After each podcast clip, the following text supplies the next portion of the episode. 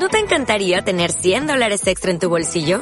Haz que un experto bilingüe de TurboTax declare tus impuestos para el 31 de marzo y obtén 100 dólares de vuelta al instante. Porque no importa cuáles hayan sido tus logros del año pasado, TurboTax hace que cuenten. Obtén 100 dólares de vuelta y tus impuestos con 100% de precisión. Solo con Intuit TurboTax. Debes declarar para el 31 de marzo. Crédito solo aplicable al costo de la presentación federal con TurboTax Full Service. Oferta sujeta a cambios o cancelación en cualquier momento.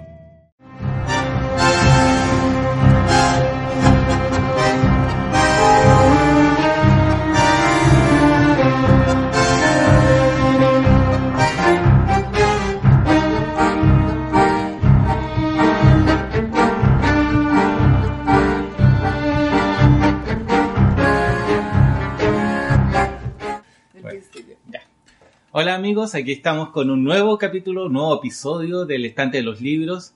Eh, hoy día vamos a hablar de dos autores, un nacional y un extranjero. Eh, uno se llama Milan Kundera, el otro Alejandro Zambra, y dos escritores que tienen algo en común, que los dos estuvieron viviendo dictaduras, diferentes, pero dictaduras. Entonces, eh, la Ale va a empezar con la insoportable levedad del ser y yo más ratito voy a hablar de dos libros o un libro, según cómo se mire, o varios libros, que es Bonsai y La vida secreta de los árboles. Ahí está.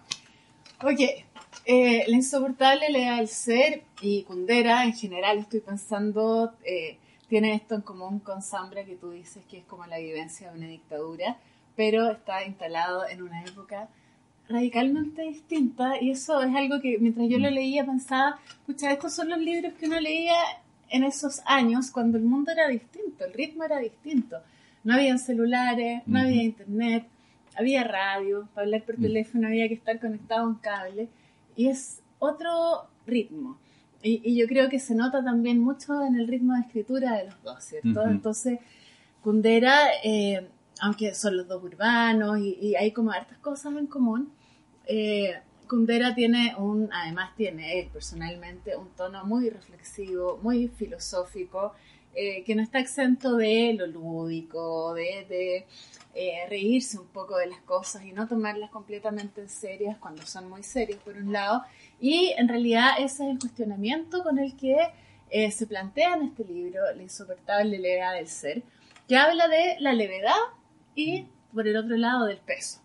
Y esa reflexión sobre la levedad o sea, lo, lo, lo leve que pueden sernos algunas cosas, lo poco importantes, lo transitorias, lo eh, fugaces, se contrapone tanto a esta idea del peso, de la importancia, de lo relevante, y es una idea que es tan importante acá que de hecho hay dos capítulos en este libro que se llaman igual y se llaman eh, La levedad y el peso.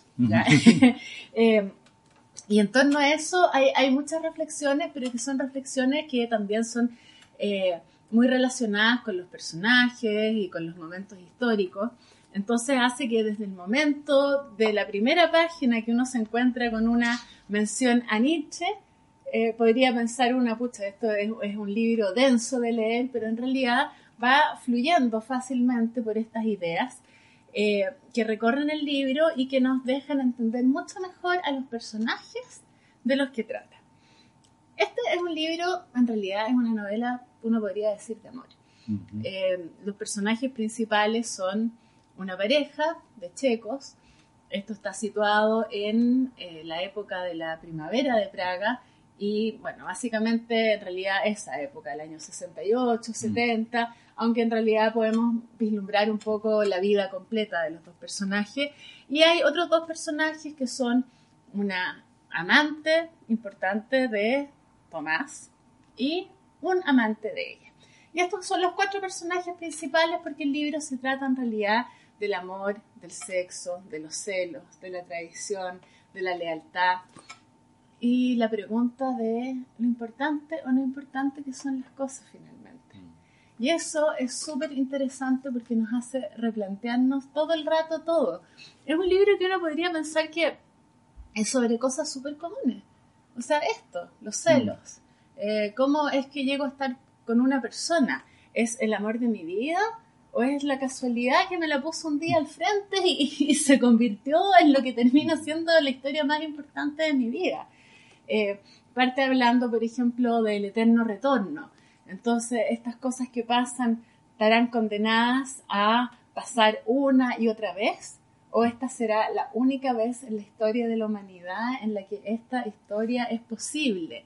Todas esas preguntas que de alguna forma yo creo que todos nos hacemos alguna vez. ¿Estará pasando lo mismo? ¿Alguien habrá vivido lo mismo? ¿Será esto algo común? Están ahí todo el rato. Eh, el trasfondo de, esta, de estas historias, que son historias pequeñas, nimias en realidad, y sin embargo enormes, y con las que uno puede identificarse, eh, porque en realidad sí se repiten, pero en realidad son únicas, porque, mm. porque ese es el juego.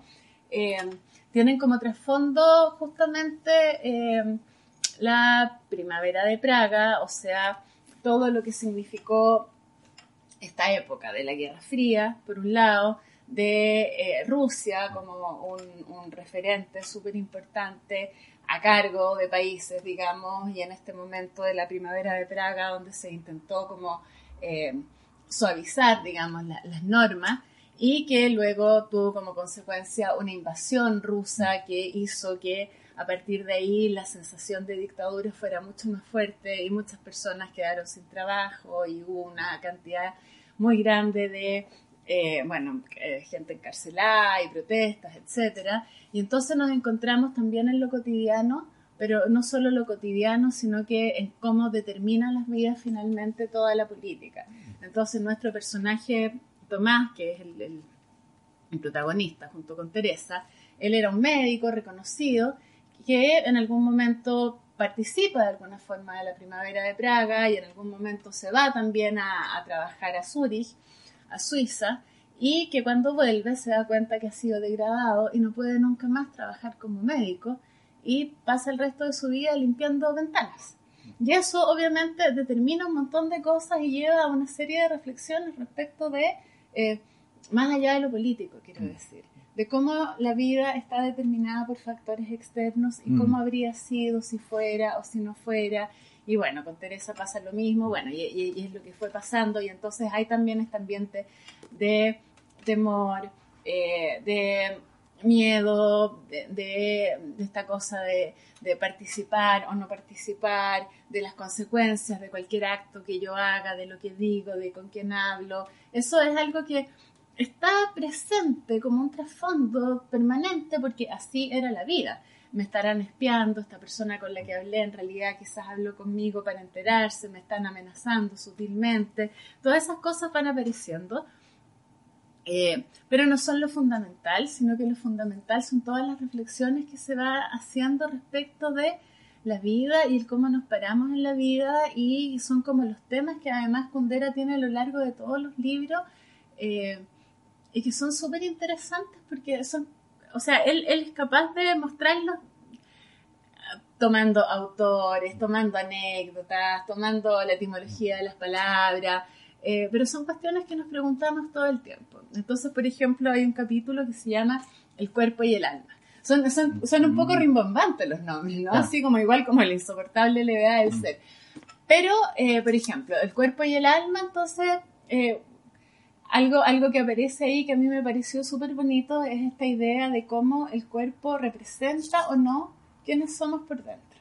Mm, Entonces está, por ejemplo, la imagen de Teresa mirándose al espejo y preguntándose insistentemente si ella, su cara, sus ojos, su cuerpo, serán lo que es su alma o no será. Y si eh, ella tuviera otro cuerpo, ¿sería la misma persona o no sería la misma persona? Y en torno a eso hay, una serie de reflexiones y de sueños y pesadillas e historias, como por ejemplo, eh, ella, ella tiene como el recuerdo de infancia, de, de haber sufrido mucho porque la madre no la dejaba cerrar la puerta del baño y le decía insistentemente, todos los cuerpos son iguales, no tienes de qué avergonzarte nunca y nunca le dio entonces cabida al pudor.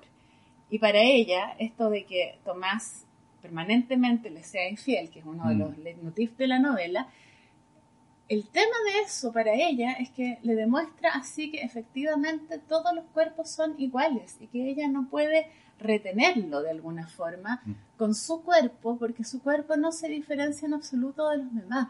Y eso, que es algo en verdad cotidiano y que quizás todos nos preguntamos por el cuerpo, acá también adquiere como, eh, eh, como la consistencia de, un tema que recorre toda la novela y que está presente todo el rato. Eh, y así con varias cosas, cuando habla también de la levedad y el peso, aparece, por ejemplo, un tema de Beethoven que parece que tenía letra y la letra en alemán era es muss sein o la, tiene que ser, así debe ser, y la pregunta, debe ser así, que es algo así como muy de peso, el mm. destino, lo que mm. debe ser. Y sin embargo, eso uno lo ocupa para todo. Entonces aparece también permanentemente a lo largo de la novela como el deber ser, la pregunta por el deber ser, y después la explicación de cómo fue que Beethoven llegó a este tema y era, no me acuerdo ahora, pero era algo tan absurdo como casi como podrá estar mi ropa en la lavandería mm. mañana, pero es que tiene que ser, no tiene que ser, eh, como, como, como lo, lo, lo que es a veces tan nimio, tan absurdo, tan poco importante, toma un peso radical. Y así como el peso de las cosas va configurando la vida y cómo nos vamos armando desde ahí. Eso es súper entretenido de leer porque, porque uno reconoce reflexiones que ha tenido siempre y además eh, es interesante también cómo está escrito este libro porque eh, el narrador del libro, que es un narrador omnisciente, es además Kundera mismo a veces contando cómo es que llegó a estos personajes. Entonces, eh, él, cuenta cómo aparecieron en su imaginación los personajes, cómo, cómo se ha preguntado cómo seguir con ellos adelante. Eh, y, eh, por ejemplo, hay, acá dice que, que, es entretenido imaginárselo. Dice, esa es la imagen de la que nació. Como dije ya, los personajes no nacen como los seres humanos del cuerpo de su madre, sino de una situación, una frase, una metáfora, en la que está depositada como dentro de una nuez una posibilidad humana fundamental que el autor cree que nadie ha descubierto aún o sobre la que nadie ha dicho aún nada esencial.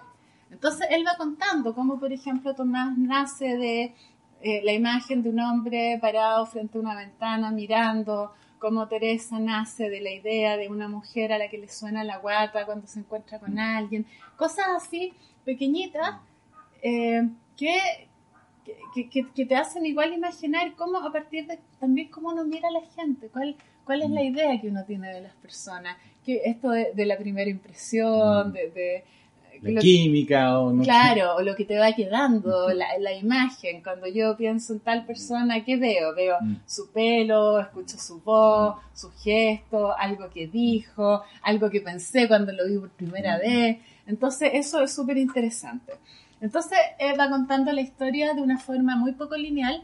Desde el mm. principio sabemos, así, desde las primeras páginas nos enteramos inmediatamente de la historia que es esta pareja que se conoce, que pasa junta muchos años y que finalmente muere. Mm. Y eso da lo mismo que lo sepamos porque todo el libro va hacia adelante y hacia atrás en distintas situaciones, enmarcadas casi todas en esta época de la primavera de Praga y los pocos mm. años posteriores, digamos, eh, en la que nos vamos enterando de muchas cosas, pero que además acompañan en la reflexión a, medida que van apareciendo distintas situaciones. Entonces, por ejemplo, hay un capítulo que habla de también de las palabras incomprendidas, creo que se llama el capítulo, y habla de cómo eh, cuando uno dice algo, tiene toda una idea respecto de lo que significa. No sé, por ejemplo, eh, acá aparece un sombrero de hongo que usaba mm. una personaje y que para ella tiene toda una historia, todo un significado, una forma de usarlo y que cuando otra persona lo ve le otorga otro significado. Y habla de cómo las parejas van juntas construyendo significados en torno a las cosas muchas veces y cómo cuando llega entonces alguien externo, porque acá está siempre como el tema de los amantes, a veces hay una imposibilidad de comunicarse porque lo que para mí significa algo, para ti significa algo tan diferente y no son cosas de las que hablamos, son mm. cómo nos movemos nomás. Eh, cuando yo digo que era una taza de café, obvio que yo me refiero a un tazón, pero para otra persona una taza de café es una taza chiquitita y son cosas quizás absurdas, pero que empiezan a crear poca comunicación, que traban las relaciones y que hacen que finalmente uno diga, no me conoces en absoluto. de cosas que no puedo explicar, pero que son esenciales. Eso es lo que soy yo. Y, y es tan así que entonces eh, plantea, por ejemplo, un glosario de significados eh, respecto de una pareja muy entretenido, por ejemplo, de lo que significa tener los ojos abiertos o cerrados, lo que significa la luz. Eh, esto, que, que es como, como todos vamos construyendo nuestro mundo y lo damos por obvio. Y ahí entonces nuevamente la pregunta por lo importante o no, ¿es algo leve? ¿Es algo pesado? Eh, bueno, eso es. Esta, esta es una novela que eh, fue, yo me acuerdo que era una época en que todo el mundo la leía, todo, todo el mundo, todo el mundo, quizás a principios de los 90.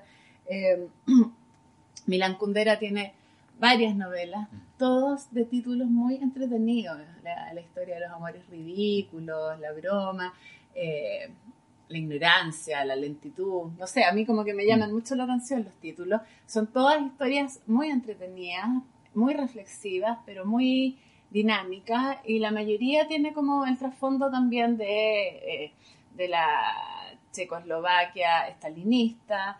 Eh, de, todo lo que significó el, papel que tuvo el socialismo ahí, por ejemplo, acá también aparece súper claramente respecto del arte, ¿te acuerdas de esto del, realismo socialista, del arte realista? Mm. Entonces, eh, las formas que tiene la gente de expresar la creatividad cuando lo que tiene que ser es súper realista, mm. súper... Concreto sí, mm. y, como enseñando cosas, que es algo que habla también él en un capítulo que se llama El Kitsch, y se refiere mm. al Kitsch del mundo socialista, que es como la bondad, eh, donde, donde los conflictos son absurdos, ingenuos y, que no tienen nada que ver con la realidad real en el fondo.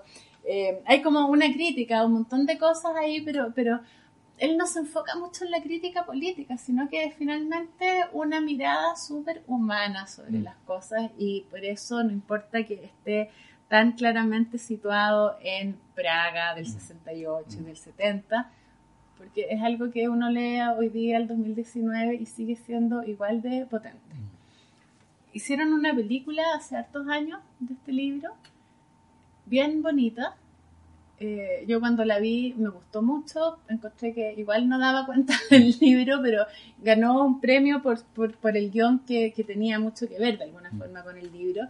Eh, y lo, lo, salía la Juliette Binoche, que es preciosa, y el actor no me acuerdo quién era, pero era... Eh, Lewis, era una, muy, buen, muy buen actor también. Y, y, yo ahora que leí de nuevo este libro, me, dio lata porque lo leí con la imagen de ellos en la ah. cabeza. Y, y yo siempre me los imaginé un poco más feos en el libro. No, los dos son, o sea, en su, su carácter muy, muy guapos. Claro, claro. Mm. Pero bueno, es un libro súper, súper, súper entretenido y que eh, nos lleva igual a otra época y nos hace de nuevo instalarnos en, en, en esta pregunta por eh, cómo, finalmente siempre es lo mismo y cómo las ideas se repiten y por eso la idea también del eterno retorno también tiene mm. sentido cuando uno lo mira desde el ahora y desde lo que ha pasado después y también para ligarlo de mm. alguna forma con, por ejemplo, Zambra, que es tan distinto y sin embargo en algunas partes hace estas mismas mm. reflexiones en otro tono, de otra forma, con otros referentes pero a mí me encanta esto de que mm. todas las épocas no cambiamos mm, nada. yo soy uno, de, yo todavía no leo El insoportable de levedad de ser, pero sí vi la película. Mm. Y también, pues, o sea, me, me, encantó. O sea, primero era muy joven, así que Juliet quedó inmediatamente catalogada como una muy buena actriz, que después dio cuenta de que verdad era una muy buena actriz. El tipo también. y los personajes, en realidad, en la película a mí me llamaron mucho la atención porque el, eran muy distintos, digamos, los dos. Entonces, esto es lo que decías tú en, en, un principio, o sea, como, como el destino o, o las circunstancias, que mira qué, diferente, mm. hacen que uno tome tal o cual decisión y va formando su camino, digamos. Exactamente. Entonces, eh, eh, es, es, el, es como el azar hecho un, un camino que nos hace de repente ir súper bien o súper mal, ¿cachai? Y, el peso, el peso de las cosas que van pasando, mm. porque acá uno va entendiendo por qué ellos siguen juntos y hay como un peso mm. de peso, y acá el peso en el sentido Mm. que, que- del, del que habla también Kundera, el peso de la culpa, el Mm. peso de la responsabilidad, el peso de las decisiones Mm. tomadas, el peso del pasado, el peso de la historia familiar, que hacen que todo esto que uno podría pensar que es leve, la vida, Mm. no sé si es leve, No, no es leve. a veces es leve, Sí, pero... eh, y es leve así como en la historia de la humanidad, un punto, nada, Sí. no existe, da lo mismo, no existe. Es terriblemente leve y nosotros la tomamos tan en serio. Sí, bueno, él... O es terriblemente, no sé, o es tan seria y uno hace cualquier cosa, no sé. Esa es como la pregunta. Sí, no, Es estoy- es- es súper interesante. A mí me gusta, sí, como te digo, me, me gustó eso. Bueno, y, ta- y también que de repente en la película también eh, hacen una mirada también un poco política del- de la situación de Checoslovaquia, que, eh, donde lo que decías tú, pues, donde se sienten observados, no solamente incluso, eh, no del punto de vista político, sino del, del punto de vista hacen lo correcto o no hacen lo correcto según un tercero, digamos. ¿No? Seguro una idea de cómo debe ser. Y ahí que- está el deber ser. Sí, lo claro. que debe ser, debe ser, deberá ser. Claro. Es así. Hay Mm. otras opciones. Mm. Tengo que seguir esta pauta. Puedo pensarlo distinto. Es es eso, que son las preguntas las preguntas de la vida al final, que se pueden aplicar a todo. Acá están puestas súper en una pareja, pero dan cuenta de la situación política y aparece el mundo laboral también, las amistades, eh, los cambios, por ejemplo, esto, eso también es, es como algo que uno puede imaginarse, como cuando, por ejemplo, Tomás es degradado y empieza a limpiar vidrios y nunca más puede ejercer la Mm. medicina, al principio la gente lo llama a limpiar vidrios en Mm. su casa y lo esperan con champaña y bueno, y después eh, van tomando distancia y después en realidad se van avergonzando porque siguen, Mm. porque esto duró años y años y años y años y, y- y- y esa sensibilidad de la injusticia también se va perdiendo. Mm. Entonces y ahora, digamos. Claro. Entonces es, es como que las historias son excusas, son anécdotas para dar cuenta de algo que uno puede encontrar todo el rato. Mm. Y ahí el eterno reto. Claro. No, claro. Entonces ahí ya tengo para leer. Voy a Va a ser difícil que me quite la imagen de, de Teresa y Tomás de la lectura del libro, pero. Pucha, no deberíamos haber hablado de eso. Pero. En fin. Eso, eso pasa con tantas cosas Sí. ahora que hay tantas películas y, y- y uno, yo trato de ver las películas después de leer, pero, pero es como Harry Potter. Sí. A mí me encantaba Harry Potter. Y después aparecieron las películas y chuta, no era así, pero Sí, ahora es así, no me claro. puedo imaginar distinto.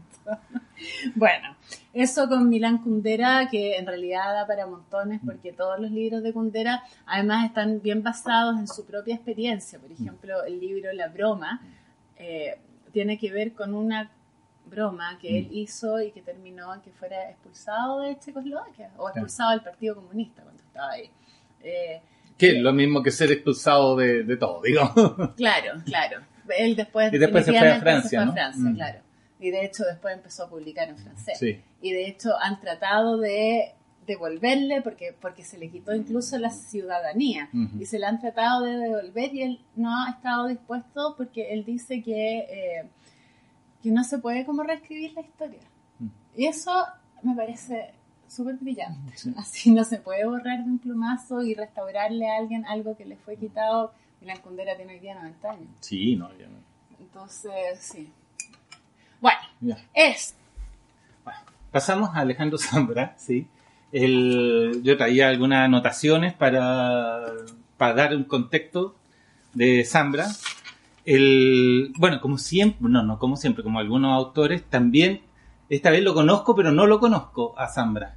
El, parece que te conté, una, un matrimonio de una de las primas de Anita, de mi esposa, nos invitó a un matrimonio hace muchos años.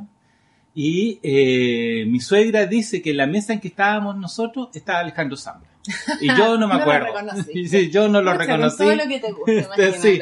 Sí que ese ha sido mi, un- mi único eh, cercanía con Zambra. Eh, pero bueno, el Zambra eh, nació en 1970, bueno, es chileno, sí, tenemos un autor chileno, nació en 1975, tiene 43 años, actualmente, como tú me comentabas, reside en México, ¿ya? Pues se casó con una mexicana y está allá, ¿ya? Él empezó como poeta, También el Luis López Aliaga, que hablamos el capítulo pasado de la imaginación del padre, él también empezó como poeta, se ganó una beca del Pablo Neruda, una cosa así, y también devino en narrador. Y bueno, Sambra también, yo parece que continúa siendo poeta, pero como que es más famoso por, lo, por las novelas.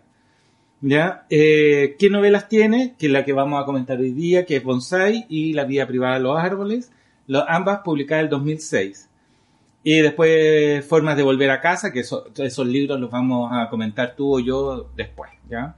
Formas de volver a casa, mis documentos, facsímil. Y, parece que tiene otra más, no, no perder la forma de hablar, una cosa así. Sí, y además no estaba metido como en guiones, mm, haciendo como cosas más diversas. Sí.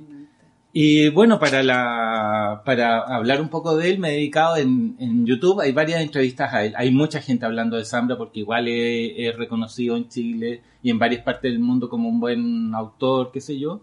Pero es interesante ver sus entrevistas, ¿ya? Y dentro de sus, de sus varias, no, no, no voy a decir horas, pero varias entrevistas que tiene, hay palabras que surgen o que él repite, digamos. Él repite la palabra música, refiriéndose a la forma en cómo se, eh, se escribe o uno lee lo que está escrito. Entonces, él busca en cierta, de cierta forma de que la lectura que uno va, eh, va, va, teniendo tenga una, no una melodía de jazz ni nada, digamos, sino que tenga un cierto ritmo. Y lo otro que me gustó a mí y que yo lo sentí efectivamente, porque vi las entrevistas después de, de leer los libros, que el perderse. ¿ya? perderse en la escritura, dónde van los personajes. Eh, eso me pasa a mí bastante, no, no, es bastante. Cuando yo, hago fotografía urbana, cuando salgo a la ciudad a capturar, el, en Santiago, yo sigo eh, calles pequeñas, voy para allá, voy para acá, sigo adelante, retrocedo, no tengo un, un mapa, una, una, guía. Entonces, de tal, de tal forma que de repente uno dice, ¿dónde estoy? Mm. Pero en grandes rasgos uno sabe dónde está, pero esa, esa pequeña gracia de perderse en un lugar conocido. Eso me, me encanta.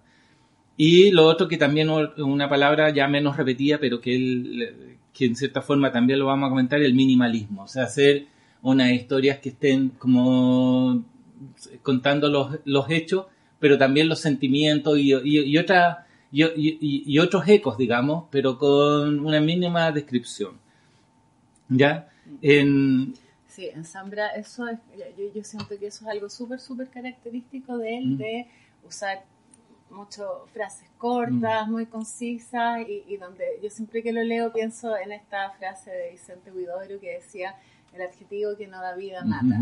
en él eso es clarísimo. No hay nada de más, es como minucioso al, al, al, al, ir probablemente mm. sacando y sacando y sacando y quedarse con lo fundamental que hace que las imágenes ¡pah! Así. Y el, bueno, él también, tengo una tarea pendiente, traté de buscarlo, él tiene dentro de su, digamos, escritores, no, no, no de mesa, pero como que a él le hacen sentido mm. esta, cosa de contar eh, historia urbana, un escritor chileno anarquista de allá de 1897-1970 que se llama José Santos González, que ganó el premio nacional solamente con dos libros, ya que uno se llama Vidas Mínimas, que publicó en 1923, y otro Albué, que fue un poquito después. Y lo estuve buscando, hay una edición de, un, de Lome Editores de ese, de ese libro, pero no lo he encontrado. Lo, lo, lo estoy buscando, Vidas Mínimas, que según, bueno, ahí uno se va enterando que trata de la vida de conventillo en la en Santiago. En Santiago hay varias calles chiquitas. Me suena tanto ese libro y veo la tapa y creo que lo leí y incluso puede que lo tenga. Ya, después lo, vamos a revisar. ya, así que por favor. Lo veo, es blanco y tiene unas cosas rojas. Mm. Entonces, ese, ese es más o menos el contexto del entorno de, de Zambra. Y vamos a hablar de, eh, como les decía, de bonsai y la vida privada de los árboles, no secreta, la vida privada de los árboles, que en un momento fueron dos libros y eh, Anagrama... libros. Eh, Anagrama los publicó en uno. ¿ya? Pero hay algo, hay algo que decir, ¿ah? porque en realidad estos dos libros, o este libro, o estos muchos libros, eh, tratan, si bien el personaje principal tiene de uno y de otro, uno se llama Julio y el otro el personaje principal eh, Julián, tratan como, eh, como un personaje mirado de dos puntos de vista distintos, ¿ya? A mí, eh, yo primero, menos mal, leí Bonsai, ¿ya? Es un libro pequeñito, fácil de leer, pero muy denso y eh, me gustó por, por, eso mismo que yo te mencioné un, un momento, que de repente uno se pierde con el personaje. ¿para dónde va la historia? ¿Qué es lo que estamos haciendo? Pero me gusta lo que está haciendo, no sé para dónde voy. Y igual lo que dice, lo que decías tú de Milan Kundera, que en, en ambos libros, él en la primera o segunda página ya deja claro eh, de qué va la historia. ¿Ya? Que la historia es una excusa. La historia es, una excusa. Ese, ese es como su... El, de hecho, es, es su tradicional, ¿ya? Aquí, por ejemplo, en Bonsai, que es un clásico, este, y que todos lo repiten, está en todas partes, pero lo vamos a leer para, porque realmente dice, al final ella muere y él se queda solo, aunque en realidad se había quedado solo varios años antes de la muerte de ella, de Emilia. Entonces ya tenemos que estos dos personajes, Julio y Emilia, mueren. O sea, Emilia muere, muere y él ya, se queda solo. y él se queda solo. y en la vida, en la vida privada, eh, también el, tenemos que el, de antemano nos cuenta que Julián está cuidando a una chica, a Daniela, que es la hija de Verónica, y Verónica no llega, ¿ya? Es toda una noche en el que él va rehaciendo o construyendo su historia acerca de Verónica y acerca del mismo y acerca de sus amantes, o no amantes, o, o sus parejas o exparejas, hasta que Verónica no llega.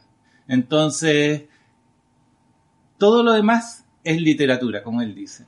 Entonces, a mí me gustó mucho, pero el, ahora quiero, ya hicimos el tema de perderse, ahora el tema de la, de la música, que a mí es, ese me llamó la atención. Y voy a leer tanto un, un párrafo de Bonsai y como y otro de la vía privada de los árboles. Entonces, fue con Proust.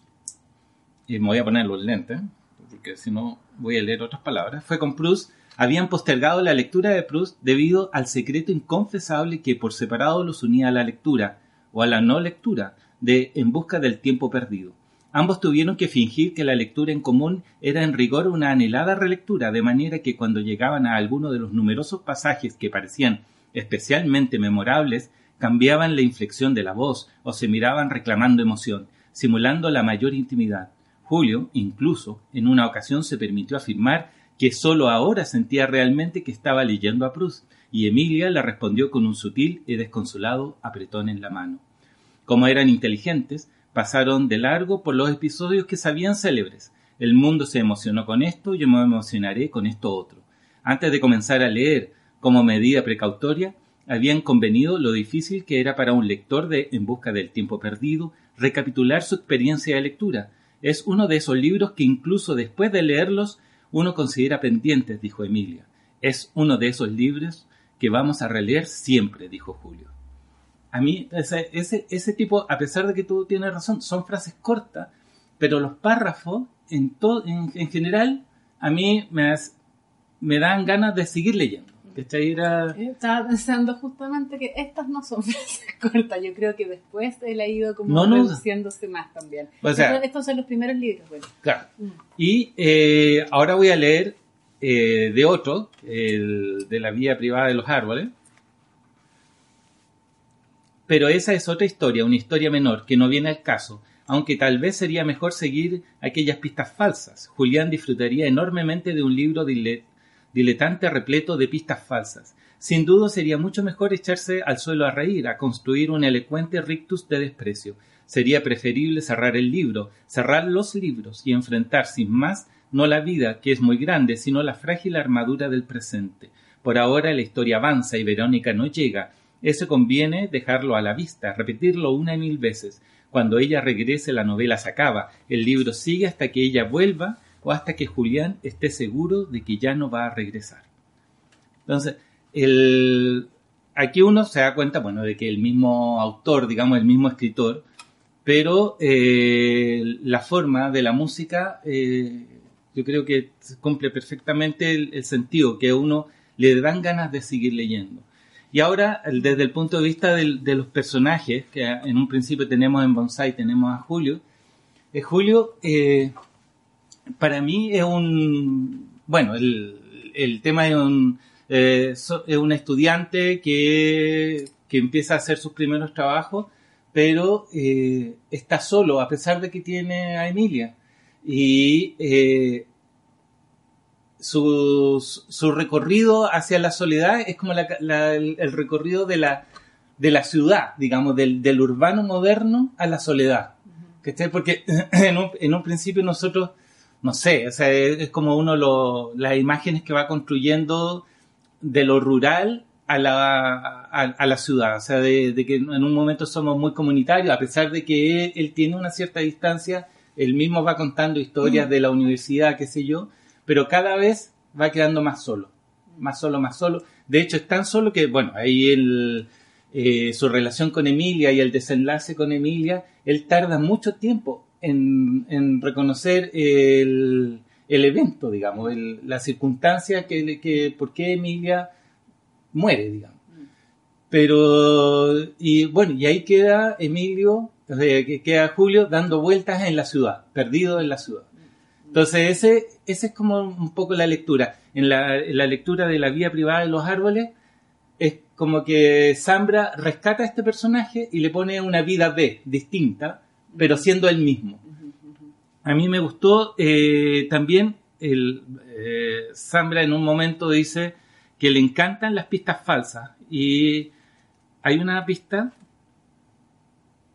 eh, porque en este ir y venir de la ay se me perdió se me perdió se me perdió el, en, en, esta desconstrucción de que uno pone el, pone el punto inicial y pone inmediatamente el punto final y va contando las historias que va hacia atrás y adelante, eh, hay una acotación que hace acerca de, eh, de una canción que dice murió a contramano entorpeciendo el tránsito, Chico Buarque. Esos son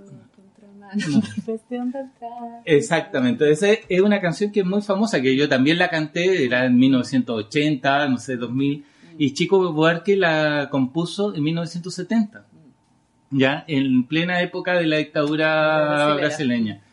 ¿Y de qué se trata la, la canción? La, la, canción se llama Construcción y va haciendo toda la, eh, toda la historia, te dio frío, es una historia de un constructor de, un edificio que es lineal, pero a través de la, de la repetición se va, eh, eh, va cambiando las palabras, que son los finales de cada una de las rimas de drújula, y las va intercambiando.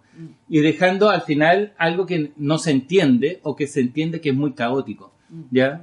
Y eh, yo creo que eso es lo mismo que nos hace Sambra en ambos libros, que va desordenando el naipe, pero lo desordena de tal manera que sigue siendo es un interesante. Caos ordenado porque, porque sabes siempre a qué se refiere y porque finalmente las palabras y algunas cosas son intercambiables y pueden estar en distintos lugares. Y eso es. Sí. sí. Entonces, eh, desde ese punto de vista, a mí me. Este, esta pista, digamos, porque no, no le pone mucho más, también hace, a, mí, a mí me hizo en particular retroceder a esa época, digamos, del, de, la, de nuestra dictadura, digamos ya porque eh, eh, era, era, era muy era como parte además de las canciones medias de protesta claro o sea no era no era claro, aparte no era Rafaela Carrani Rafael era, lo que ahí, entonces el, yo creo que Zambra eso que en, estos dos libros o sea con estos dos personajes nos muestra la historia de este de esta de, de primero de julio que que bueno, que, que, va de esta, de esta vida comunitaria, va quedándose solo, solo, solo, y, eh, y en la vida privada de los árboles le da un rescate, como que hace que, a pesar de que él también se siente solo, que, que es una soledad urbana, eh, lo rescata, digamos, con, con una... Con una no, no, no le encuentro la palabra, pero no, no, no es compasión, digamos.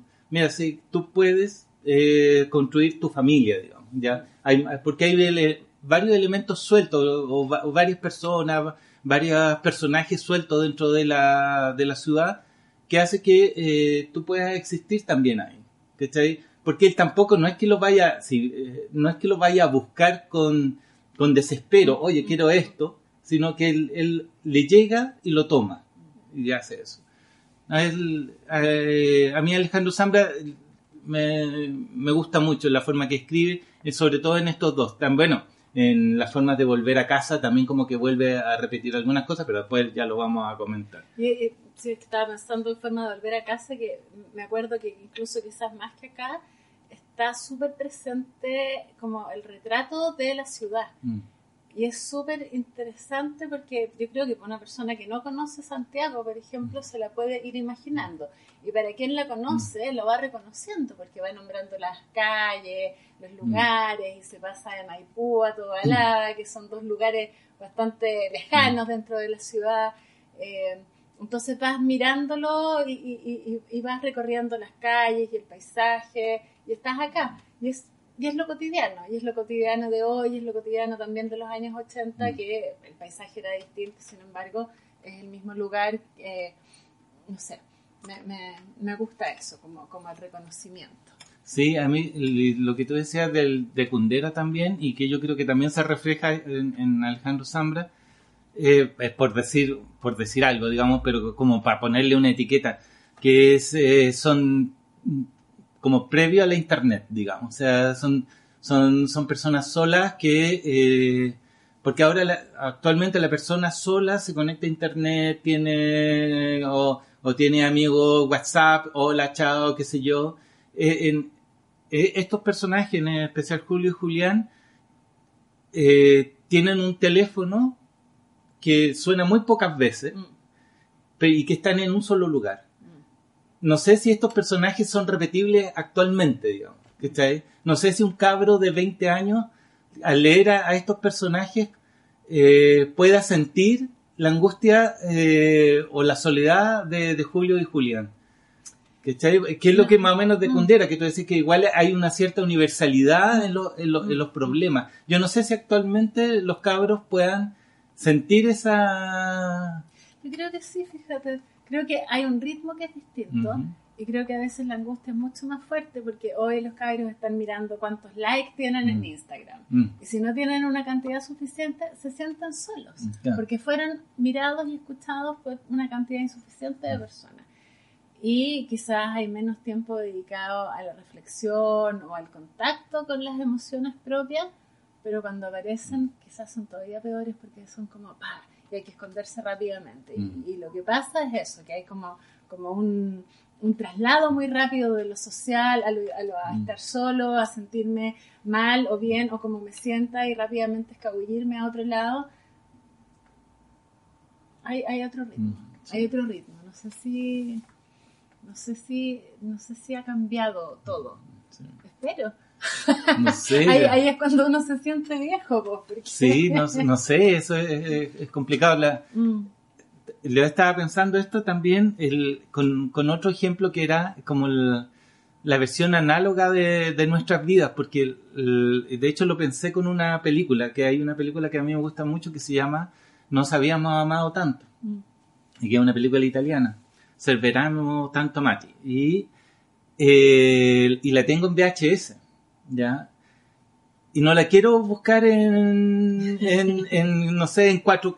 Ah. Porque las películas, por ejemplo, que me ocurrió en Star Wars, que, que la vi en, en el cine, análogo, mm. después ahora cuando uno lo ve en la, en la tele de alta definición, y, y, le, y, le, ve los puntitos, y le ve la ceja, y le ve esto y lo otro, como que uno se decepciona en realidad, que mucho detalle. A mí no, no, no, no, no, no, me, no me llegó a gustar y no quiero ver eso, por ejemplo, en, en esta película no habíamos amado tanto porque en realidad las historias son más importantes que la propia nitidez del, del, del medio. Quizás, quizás la diferencia es ese, que el tanto detalle, eh, Kundera, por ejemplo, tiene que ver con el detalle de cómo me siento, para dónde puedo moverme con estos sentimientos, como, como como el seguimiento mucho más cercano de, de, lo que te pasa internamente. Mm. Eh, pero eh, no sé si las cosas cambian tanto. Son como formatos distintos nomás. No sé si es tan distinto. Sí, el- Eh, Bueno, y, No y sé. también haciendo la comparación de la soledad urbana con Taolín, el que comentamos hace un rato, que la, bueno, sus personajes hablaban por Gmail, también frases súper cortas y todo. Entre esa soledad y esta soledad, o, o- y esta soledad y este rescate de soledad que es la vía privada de los árboles, eh, no sé, a mí me gusta mucho más este, digamos. Mucho más, digamos. No, pero quizás tiene que ver con, no, no sé si tiene que ver con que haya o no haya celulares o Gmail, sino que tiene que ver con la forma en que está escrito. Y también quizás tiene que ver con la cercanía, así con, con el reconocimiento. No sé, no sé, eso es... no, no sé, es una pregunta abierta. A mí me encanta Sandra, pero como tú sabes, yo lo conozco antes, entonces me cuesta alejarme de él y lo veo caminando por las calles, entonces no, no, no tengo como la distancia para para saber si en realidad a mí me gusta porque, porque escribe súper bien Bien. o porque lo conozco. Pero eh, sí, pues, es, es- una forma de relato que donde en realidad la historia es menos importante, sin dejar de ser importante sin dejar de ser entretenida, la historia es menos importante que el modo en que se va abordando, que en realidad pasa con todo, ¿ah? Sí. pero en algunos libros eso como que, como que resalta más. Mm. El cómo se cuentan las historias a veces tiene una importancia tan enorme que en realidad la historia es una excusa para lo que sea. Claro. Sí. Bueno, Bueno. nos aceitamos estos dos libros, de estos tres libros o muchos libros. ¿Por qué decía muchos libros? Sí, porque hay, hay- muchos libros. porque ahí están las historias de las parejas de Verónica y Emilia. Ah, ¿ya? Porque Julio y Julián tienen, en ambos libros tienen desarrollado una, una, una cierta personalidad, para dónde van, de dónde vienen, cómo se sienten, ¿cachai? Pero Emilia y Verónica no están. Están eh, en, en la vía privada de los árboles, eh, Verónica está como más o menos, pero no están, no están, ¿cachai? Entonces, a mí, a mí me pasó que de repente también, me, un poco como Alejandro Sanz, uno empieza a imaginarse también por qué Emilia no está en la historia de Emilia, por qué Mm, mm, terminó en Madrid, mm. eh, por qué tuvo, porque igual tenía, eh, pa- partieron juntos, o sea, se tomó, se, sus vidas estuvieron este, este tiempo juntos y después se separaron. Eh, y esa separación, ¿cómo llegó hasta Madrid? Eh, Verónica, ¿por, ¿por qué no llega? O sea, porque hay Qué un rico es momento... cuando los personajes te importan tanto que te podés imaginar también otras posibilidades Sí, por eso te fuera de lo que sí. Por eso, te- por eso a mí me gusta mucho también que, eh, que Emilia y Verónica no estén tanto porque a uno también de- de- deja pistas falsas. Por ejemplo, con, con Verónica, que hay un momento que le dice, si alguna vez no estoy, quiero que tú cuides a Daniela. ¿Y por qué le dice eso? Digamos, en que, ah, bueno, hay circunstancias, que sé yo, eh, que el entorno, pero era tan profundo lo que estaba diciendo en ese momento, ¿cachai? Y, y también, eso son, son, son historias que no están, por eso hay otros libros, yo creo que hay aquí adentro, que, que al, al ser eh, tan cortos, digamos, Bonsai, eh, como él mismo reconoce, es un libro corto, pero es, porque en realidad estábamos mirando a, a Julio pero también hay una mirada, es como el, el- el no contar, el no contar todo, hay, hay partes que no se cuentan. ¿Y por qué no lo contó? cachai? No, eh, ya, bueno, Da parto, da parto. da parto, así Sobre que todo esto de que uno le puede seguir dando vuelta y, y, podría Mm. ser incluso un pie forzado cualquier personaje para empezar a escribir otra historia. otra historia que terminara de cualquier otra forma. exacto. Posibilidades. Ok, Ya. entonces. No, este- no se olviden, no se olviden de que ahora que estamos haciendo los capítulos un tanto no tan Distanciados, distanciados y, y no con esta ya, ya, distanciados, pongámosle. Entonces, suscríbanse al iBox o iBox, ¿cómo se, cómo se pronunciará? No sé, pero es I, P corta, O, O. X. O V, como dicen los españoles, Ajá. ajá, o, x.com y se suscriben para que les llegue la notificación de que eh, ha salido un nuevo capítulo. Y en YouTube, como siempre, el estante de los libros. Y nos veremos lo antes posible. Exacto. Con más escritores, más libros y más anécdotas. Ya, nos vemos. Chao, Adiós. chao. chao.